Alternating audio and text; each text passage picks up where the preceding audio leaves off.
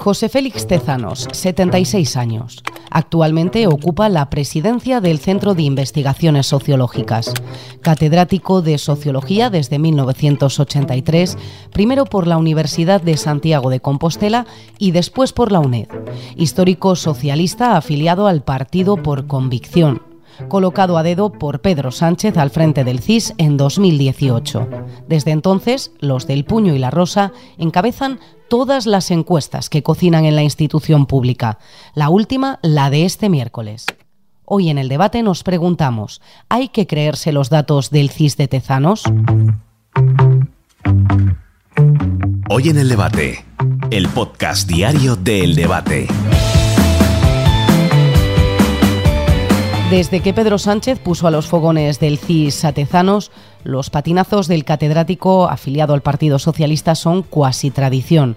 Este miércoles sus cifras bailan de nuevo. Según Tezanos, en el caso de unas hipotéticas elecciones generales, los socialistas vuelven a ser la formación más votada. Pero esto no coincide con los resultados de otras encuestas que dan como ganador al Partido Popular. A su pesar, no es la primera vez que sus encuestas se equivocan y si en la cocina de Tezanos hubiese un jurado como el de Masterchef, hace ya tiempo que habría escuchado eso de recoge tus cuchillos y vete. Un par de ejemplos. Se equivocó en mayo de 2021, cuando Isabel Díaz Ayuso convocó elecciones y consolidó su mayoría en el Parlamento madrileño.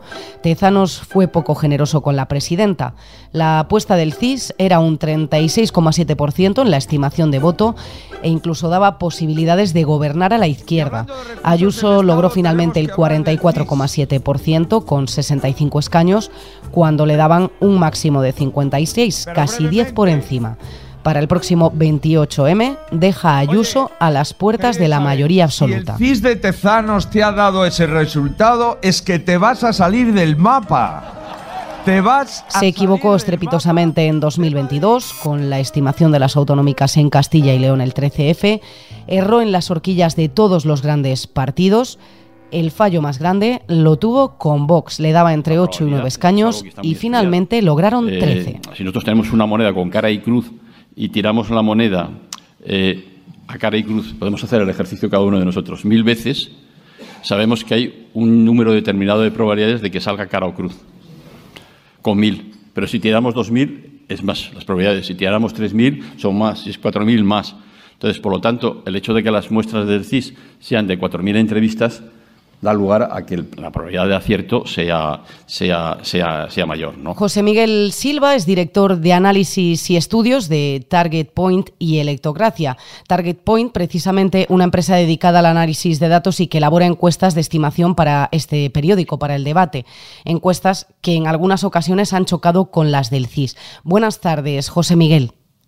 Hola, ¿qué tal? Buenas tardes. Esta última encuesta que acaba de publicar el CIS y da como ganador al PSOE de cara a las generales con un 29,1% de los votos, segunda fuerza el Partido Popular con el 27,2%. Sin embargo, estos datos contrastan con otras de las encuestas que se han publicado en los últimos días. Sí, es la tónica habitual con el barómetro del CIS desde hace ya unos cuantos de años. Eh, realmente siempre vemos una desviación de lo que es el promedio de los sondeos de los institutos privados con lo que, con lo que normalmente saca mensualmente el CIS. Así que no nos sorprende a nosotros y yo creo que a nadie del mundo demoscópico en España pues tampoco debería sorprenderle. Eh, vemos que en esta encuesta efectivamente el PSOE sigue por encima del PP, pero la realidad es que en los promedios de sondeos que, nosotros venimos analizando, el PSOE no está por encima realmente del PP desde junio del año 2022. De hecho, eh, tras, las, tras las elecciones andaluzas, con la mayoría absoluta de Juanma Moreno y del PP, ahí hubo un, un, vuelco a nivel nacional y el PP se puso en primera posición desde, desde ese mes y no ha soltado la primera posición eh, hasta entonces. Pero eh, el, barómetro de CIS siempre pone por encima al PSOE a la contra de lo que en los institutos privados pues eh, solemos decir. Precisamente, ¿no? En octubre de 2022 el, el barómetro del CIS de Tezanos era el único que daba ganador a Sánchez. Todas cambiaban, pero Tezanos mantenía el PSOE y decía que, y decía que las encuestas del CIS valían por cuatro encuestas de las otras, por un poco no por la muestra representativa que participa en, en los sondeos. Entre esas otras encuestas se incluía la de Target Point para el debate, que sí daba como ganador de unas hipotéticas generales al Partido Popular, pero ¿es normal que se equivoquen todas las encuestas frente a una, frente a la del CIS? Mm, yo creo que es lo contrario. Lo normal es que la mayoría estén acertadas y la que más se equivoca es evidentemente la del barómetro del CIS, como sucede cada vez que, hay elecciones, ya sean autonómicas, incluso las últimas generales, y, vemos que hay un, sesgo en, en, la calibración de los datos para favorecer siempre a un partido. Y es lo que nos viene extrañando desde hace mucho tiempo y se ha convertido en una norma. Eh, vemos que en esta encuesta que, saca hoy el, CIS, la suma, por ejemplo, de los partidos de izquierda pues es del 47,5, cuando la suma actualmente del promedio de sondeos para la izquierda es del 39,6. Hay un desvío casi de 8 puntos. Y en la derecha, pues eh, el barómetro de hoy le da 40,1%, PP, Vox más Ciudadanos, y el promedio de sondeo nos da un 47,8%, es decir, también un desvío casi de 8 puntos. La diferencia entre un bloque y otros de ocho puntos, pero a la contra de lo que saca el CIS. Y eso no es nuevo. Lo venimos comprobando pues mes a mes. Eh, otro dato interesante. Si nos vamos al recuerdo de voto, en la encuesta de hoy del CIS, hmm. eh, Partido Socialista tiene un 25,1% de recuerdo de voto, cuando realmente obtuvo sobre el censo el 18,36%. Es decir, aquí vemos una sobreponderación en la muestra de eh, prácticamente siete puntos. El Partido Popular obtuvo un 13,64% eh, en las últimas elecciones sobre el censo y aquí obtiene un 14,5%. Se supone, como así indica eh, los datos del CIS al, inicio, pues que la muestra está ponderada, pero realmente si estuviera mm, ponderada como lo hacemos normalmente los institutos los institutos privados, pues no creo que diera los resultados que dan. Los errores de Tezanos han dilapidado en multitud de ocasiones el prestigio del Centro de Investigaciones Sociológicas. Ha puesto en duda el rigor con el que se elaboran las encuestas e incluso ha dado pie a pensar que la cocina está orientada en auxilio de quien le colocó al frente de la institución. Juan Carlos Jiménez Redondo es catedrático de Historia del Pensamiento y de los Movimientos Sociales por la Universidad San Pablo CEU. Buenas tardes, Juan Carlos. ¿Has podido ver la encuesta que ha publicado el CIS este miércoles? Sí, hola, ¿qué tal? Muy buenas tardes. Sí, sí, la he visto, le he echado un vistazo. De nuevo, los resultados que aportan están en cuarentena porque no coinciden con otras encuestas publicadas recientemente. Y esto nos lleva a que hace unos meses Tezanos dijo que las encuestas fallan en ocasiones por la libertad del individuo, ¿no? de tomar una u otra elección en el momento. Sin embargo, cuando no ocurre una, dos o tres veces, sino que son más las ocasiones en las que el CIS se ha equivocado en estimación de voto, esas encuestas retocadas no pueden dar lugar precisamente a que, debido a esa libertad del individuo, decida en función de las cifras que aporta Tezanos. Pero el problema es que eh, las encuestas que hace Tezanos para el CIS no son encuestas. Es decir, la encuesta es un procedimiento científico de aproximación a una realidad, donde evidentemente hay unos márgenes de error y hay una dificultad a la hora de establecer los algoritmos que te van a llevar a, a lo que se llama la cocina de la, de la, de la encuesta, ¿no? Porque evidentemente los datos brutos hay que interpretarlos de acuerdo a muchas otras variables. Pero es que Tezanos no hace nada de esto. Mm, es, otra cosa. Eh, Tezanos es un instrumento más de la propaganda del, del Partido Socialista, siempre lo ha sido. Él no es, ni podemos hablar, será muy catedrático de sociología, pero él no es un eh, encuestador en términos científicos. Y lo que está haciendo al al frente del CIS no se puede llamar en modo alguno una encuesta científica.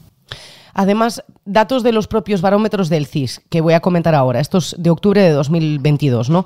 Según la teoría de Tezanos, eh, de que el, individuo, el encuestado, eh, toma una u otra elección en el momento.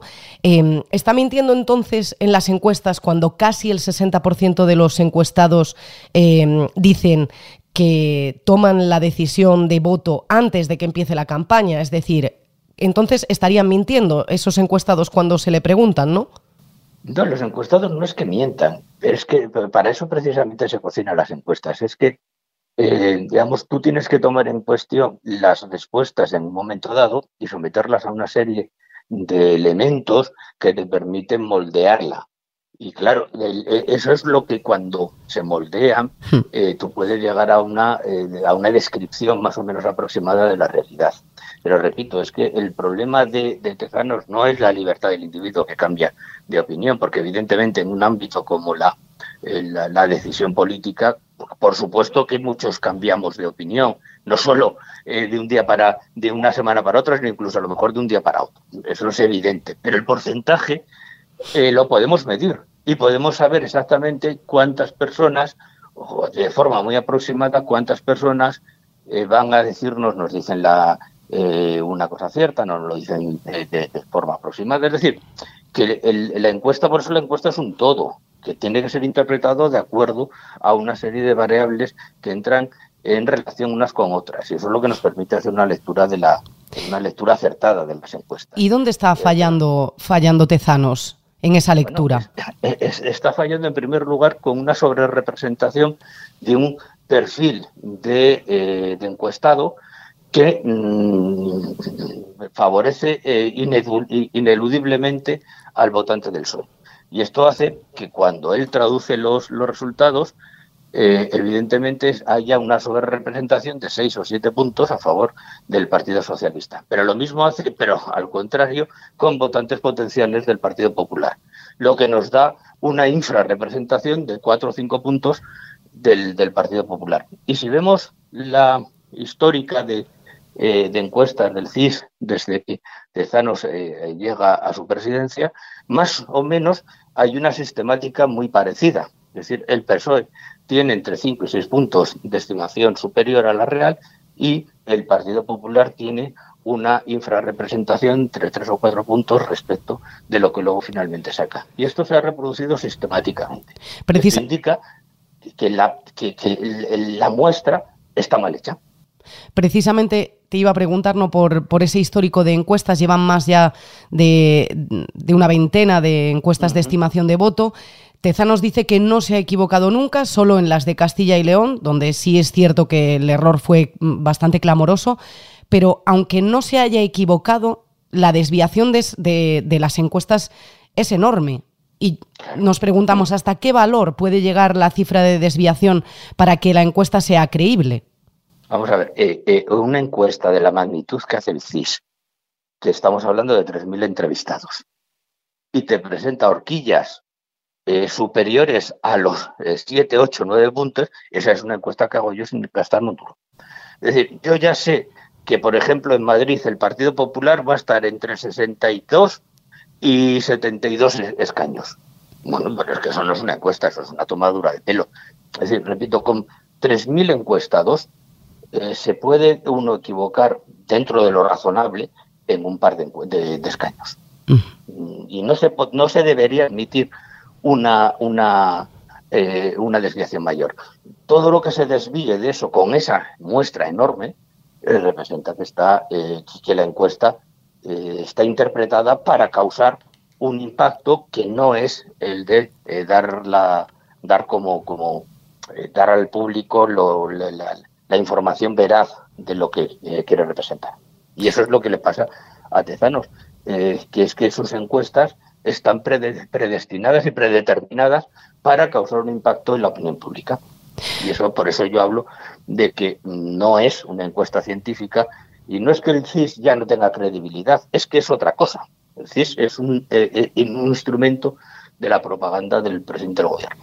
Y punto. Entonces, lo que debemos interpretarla es así, no cuestionar ya su credibilidad, dado que no la tiene, sino considerarla lo que exactamente se ha convertido el CIS contestarnos, porque estas desviaciones y estos elementos no habían pasado nunca. Y fíjate que presidentes del CIS ha habido de todos los eh, eh, elementos ideológicos y, de todas, ha, habido mujeres, hombres, ha habido de todo. Y nunca el CIS ha tenido estos resultados. Y que no se ha equivocado, hombre, yo repito, si presento una horquilla de 10 diputados, no me equivoco, claro, pero eso no es una respuesta.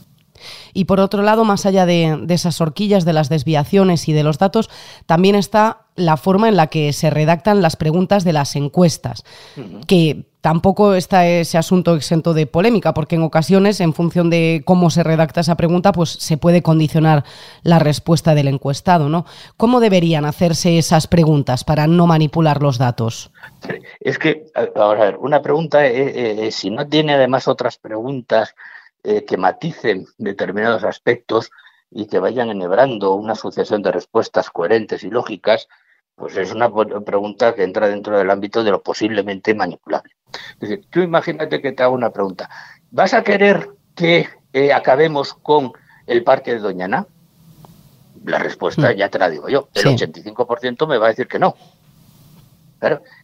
pero, ¿qué sería si yo te preguntara ¿Estás de acuerdo en introducir elementos para consolidar el Parque Doñana y al mismo tiempo el desarrollo de los pueblos limítrofes? Claro. Aquí eh, en realidad estoy preguntando una cosa parecida, pero las respuestas serán radicalmente diferentes. La primera es una manipulación clara porque te estoy forzando a una respuesta que yo previamente he determinado. Sé que me vas a contestar que no. En la segunda no puedo determinar exactamente la respuesta porque es mucho más compleja y mucho más difícil.